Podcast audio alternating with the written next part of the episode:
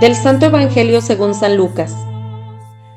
En aquel tiempo, hallándose Jesús en medio de una multitud, un hombre le dijo, Maestro, dile a mi hermano que comparta conmigo la herencia. Pero Jesús le contestó, Amigo, ¿quién me ha puesto como juez en la distribución de herencias? Y dirigiéndose a la multitud dijo, Eviten toda clase de avaricia porque la vida del hombre no depende de la abundancia de los bienes que posea. Después les propuso esta parábola. Un hombre rico tuvo una gran cosecha y se puso a pensar, ¿qué haré? Porque no tengo ya en dónde almacenar la cosecha. Ya sé lo que voy a hacer. Derribaré mis graneros y construiré otros más grandes para guardar ahí mi cosecha y todo lo que tengo. Entonces podré decirme, ya tienes bienes acumulados para muchos años, descansa, come, bebe y date a la buena vida. Pero Dios le dijo, insensato, esta misma noche vas a morir. ¿Para quién serán todos tus bienes? Lo mismo le pasa al que amontona riquezas para sí mismo y no se hace rico de lo que vale ante Dios. Palabra del Señor.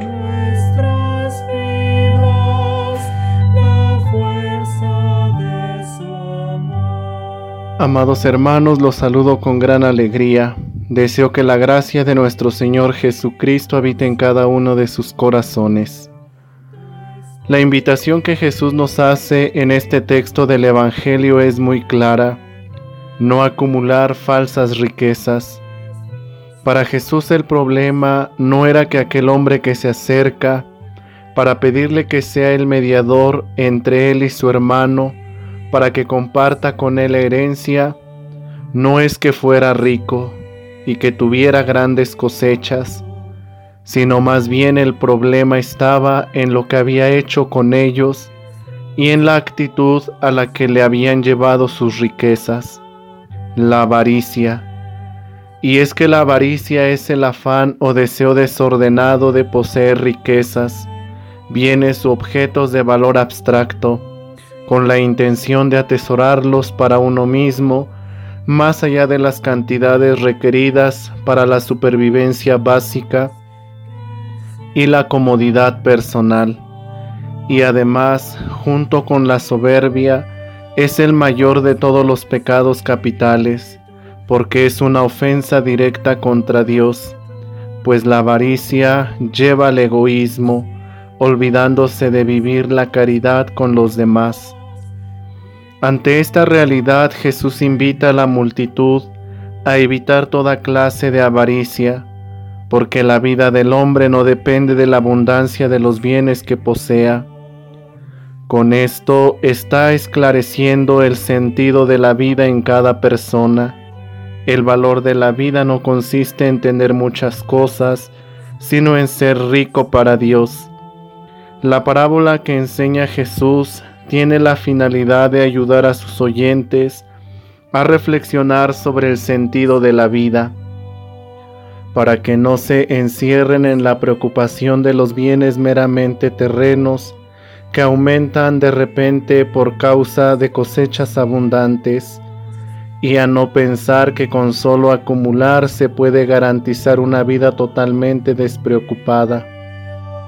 La enseñanza es a no ser necios o insensatos, porque pronto nuestra alma será reclamada, y para quién serán todos los bienes.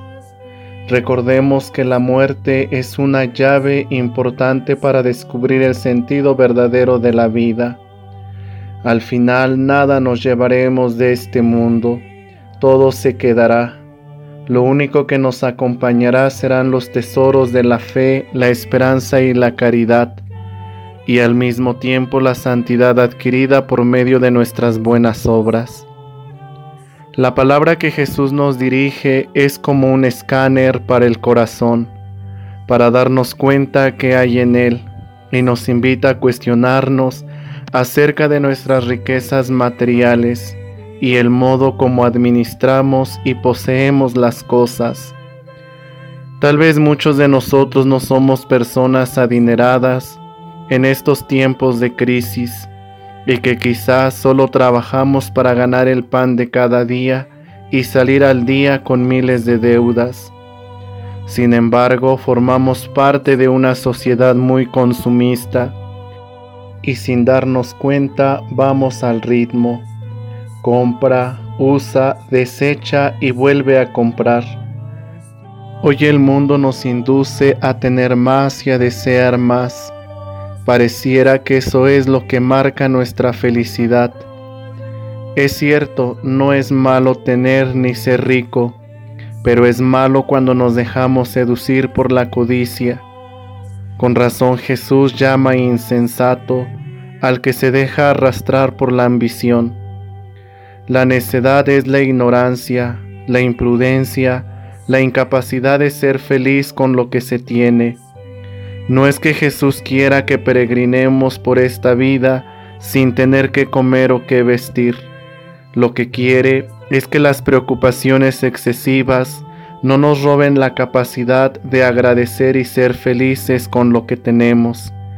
Que nada nos quite el tiempo para disfrutar con la familia.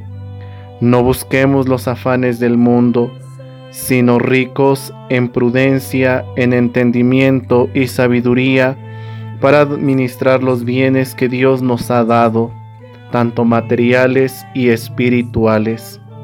Seamos felices y libres. Que Dios les bendiga.